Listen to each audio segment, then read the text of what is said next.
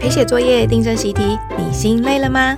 想知道如何让孩子能想能学，你也能很高兴吗？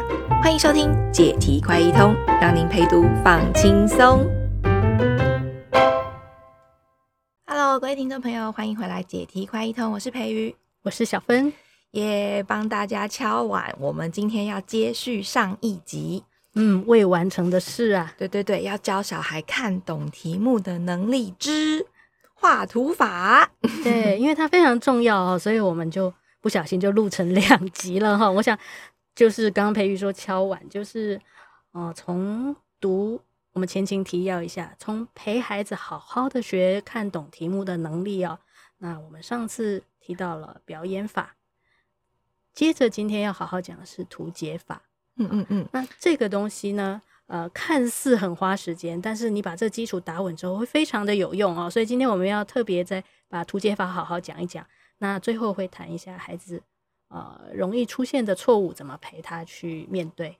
嗯，那上次开了个头嘛，就是我们提供小孩一些图像啊，哦，然后好像有个小画家的工具在旁边一样，让小孩可以用。那接下来就请小芬进入到重点，要怎么画呢？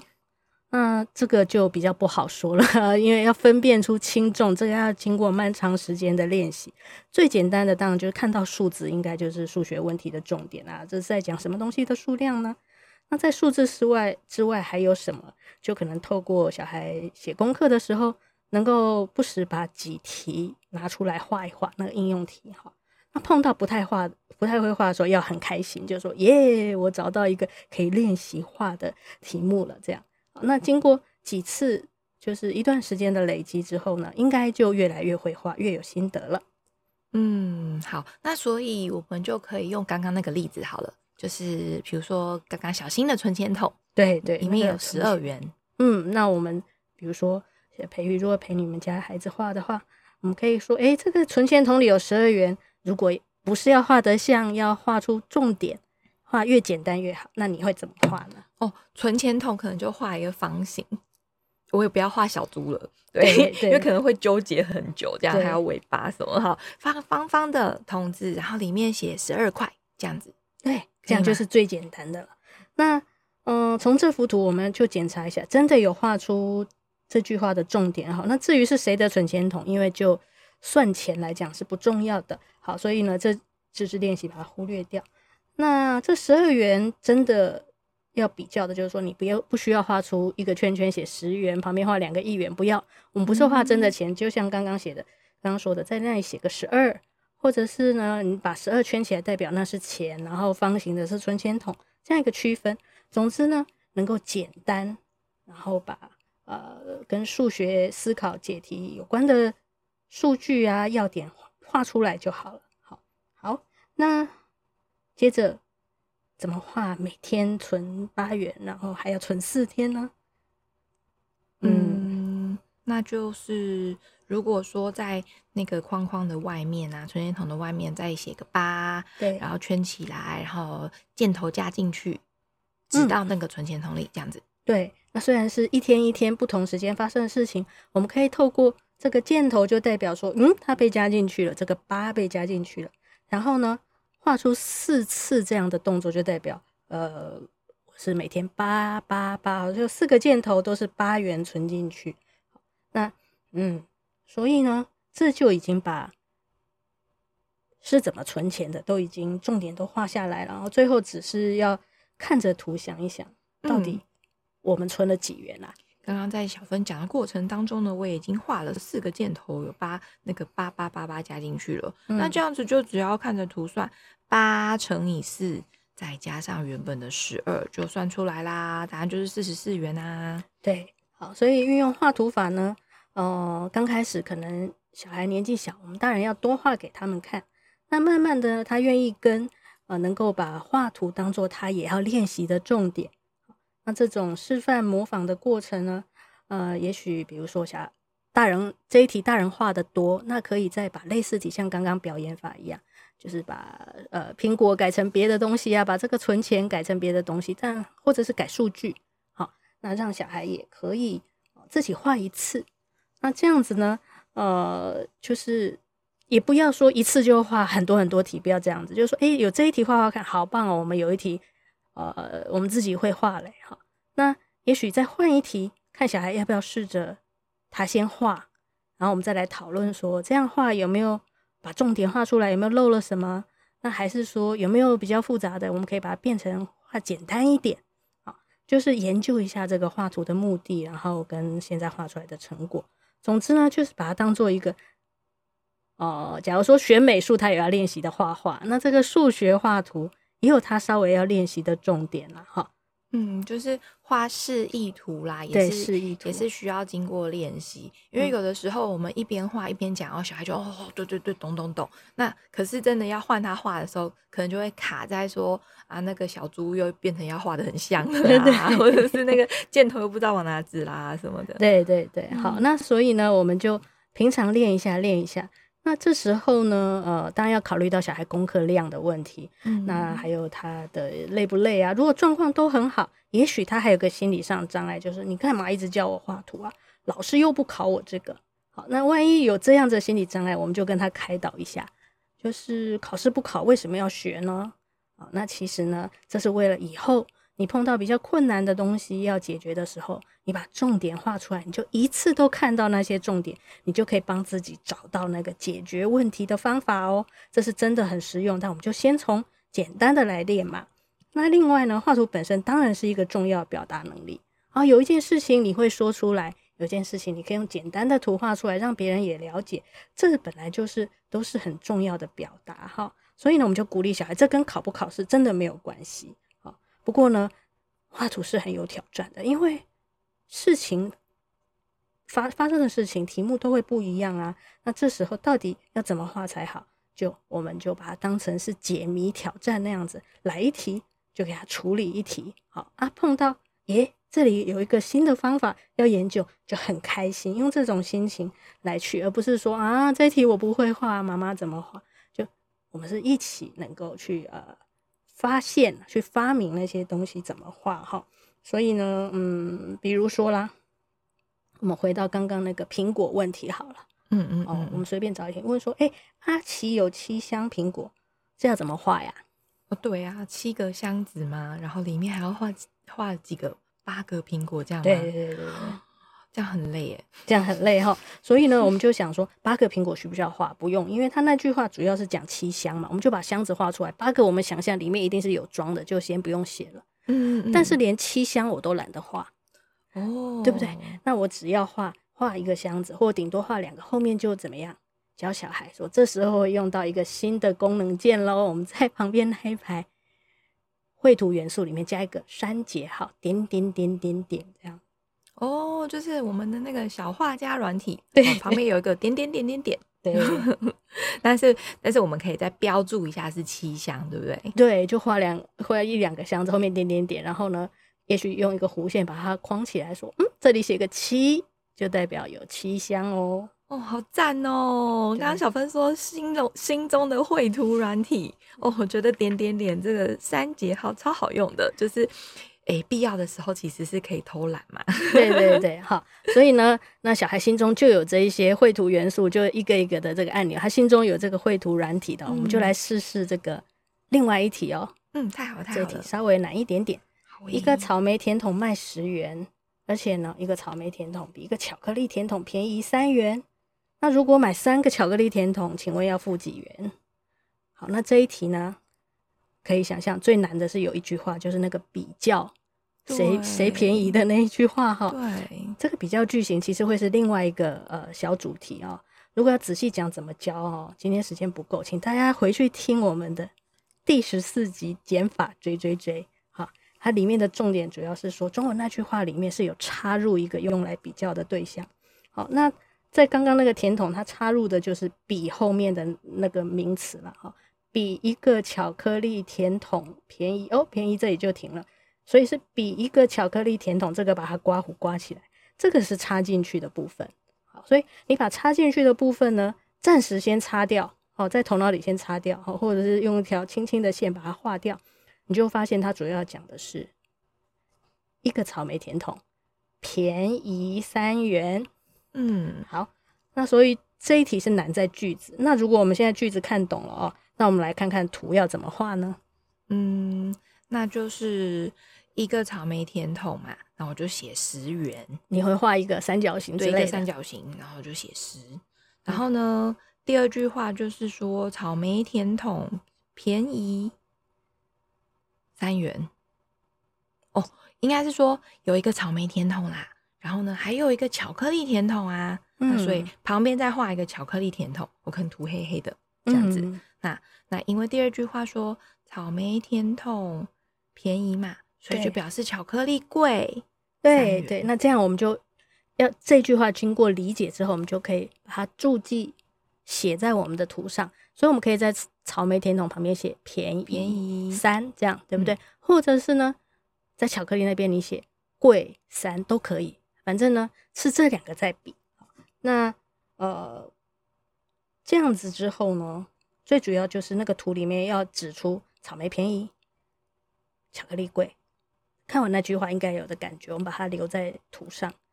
那三元呢，也许就在这两个甜筒中间拉一条线，上面写叉三，这样也可以比较容易。呃，就是有贵有便宜之后叉三，那我们就知道要怎么处理它了。好，所以诶，这又可以又等于是画画的一个。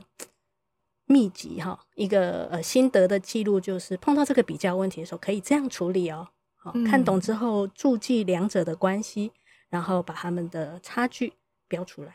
嗯，所以按照刚刚上面自己在那个纸上画的也好，或是我们在脑袋里想的也好，那就会很想要在巧克力旁边直接就写十三了。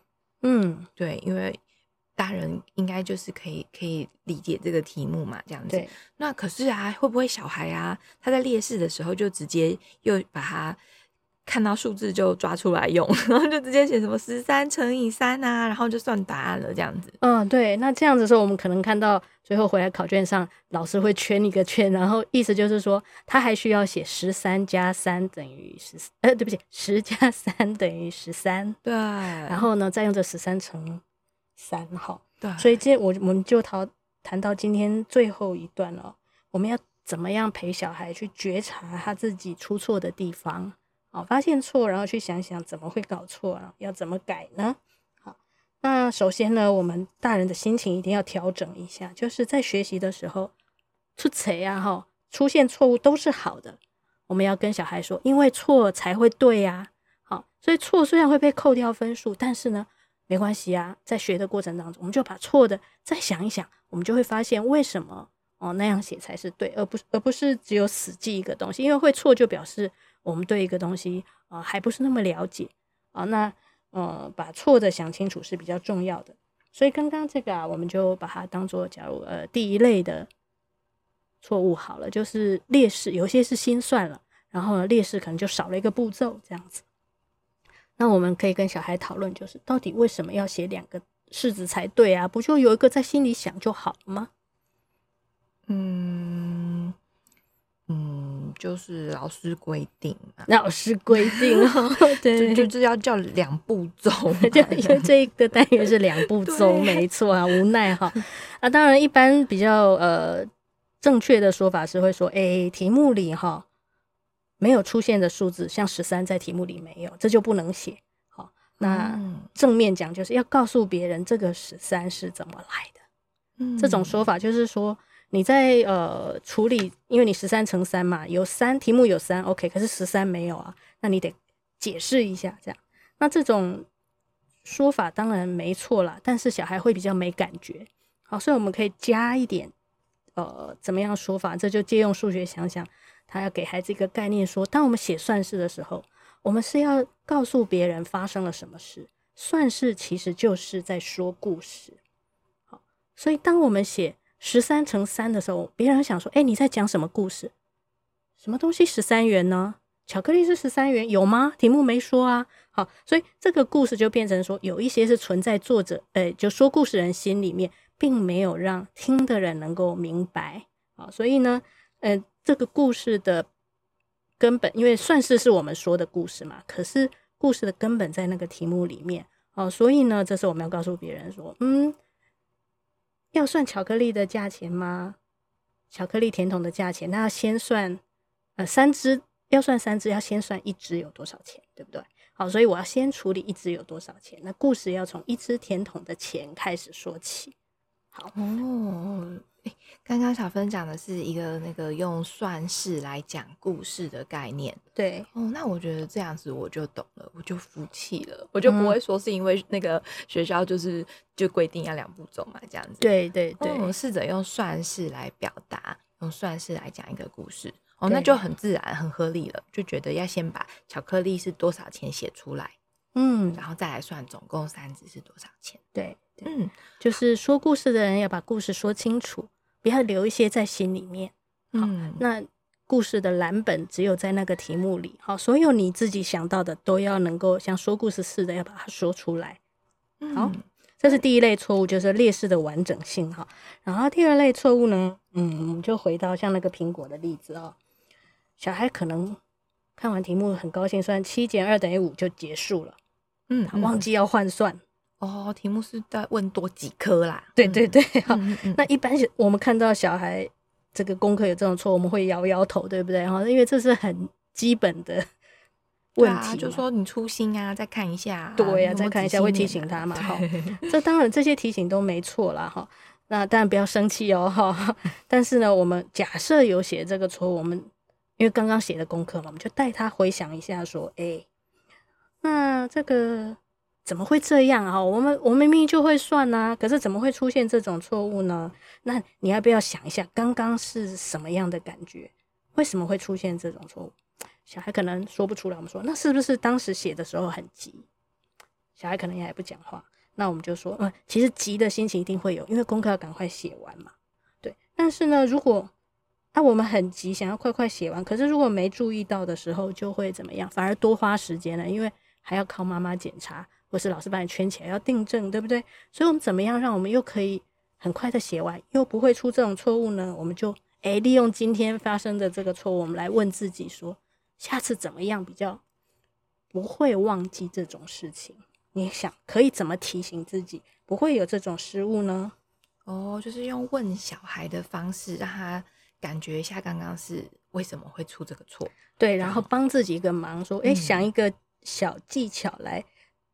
决定呃，来减少这种失误，嗯，来预防以后再错，就是去注意说，那题目到底是要问什么？对，通常最重要的技巧就是说，嗯、题目要问什么，也就是我们的任务啊，要先听清楚。嗯，所以呢，假如我们在写个题目，虽然我很急，可是我要注意题目是要问我什么。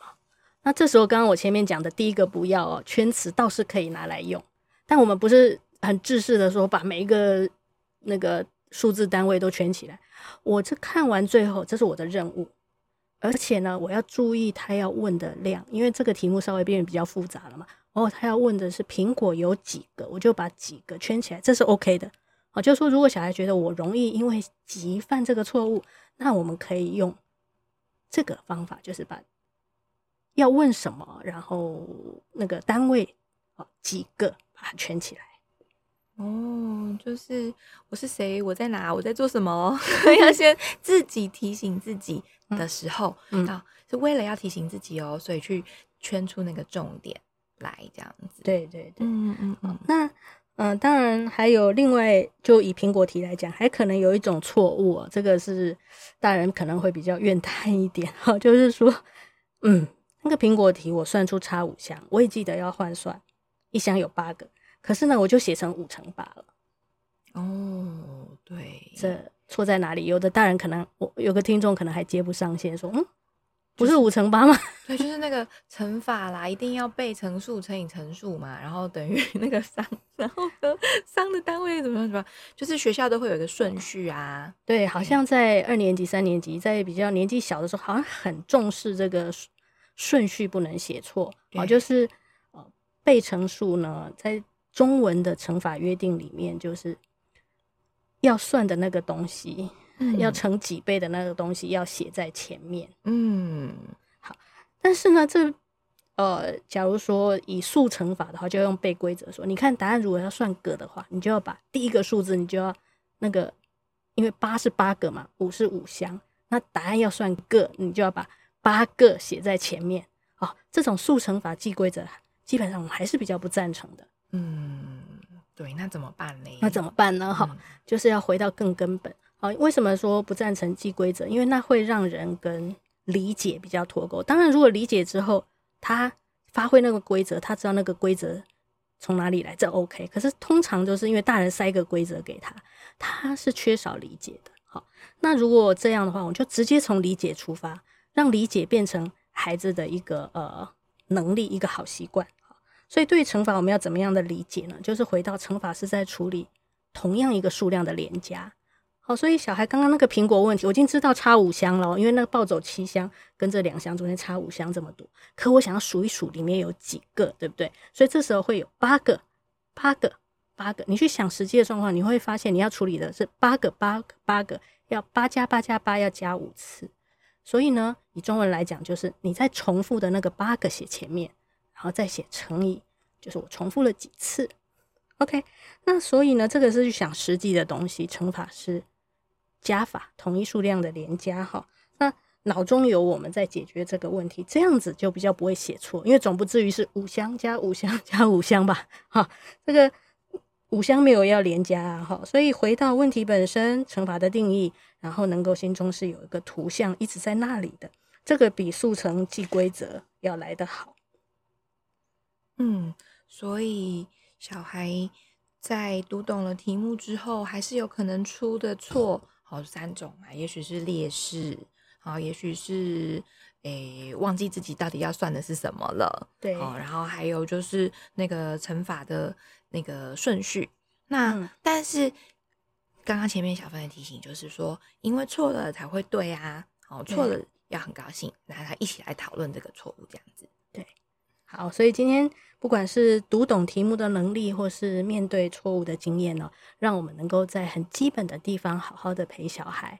那像出错哦就被扣分这件事情，大人也不要太急，因为在学的过程里面，就算我们好好的陪他们，那在比较急或比较累的状况之下，偶尔出些错也没关系。但如果那个错反映了小孩不懂，我们就陪他懂，不会没关系，学就好了。错了没关系，把他想对就好了。好，希望呃爸妈我们一起努力，让小孩可以呃呃在这个学习当中能够很正向，能够获得这种成长的力量，不要怕犯错。耶、yeah，一起听解题快一通，陪陪读的人也放轻松，小孩也放轻松。是，好，拜拜，拜拜。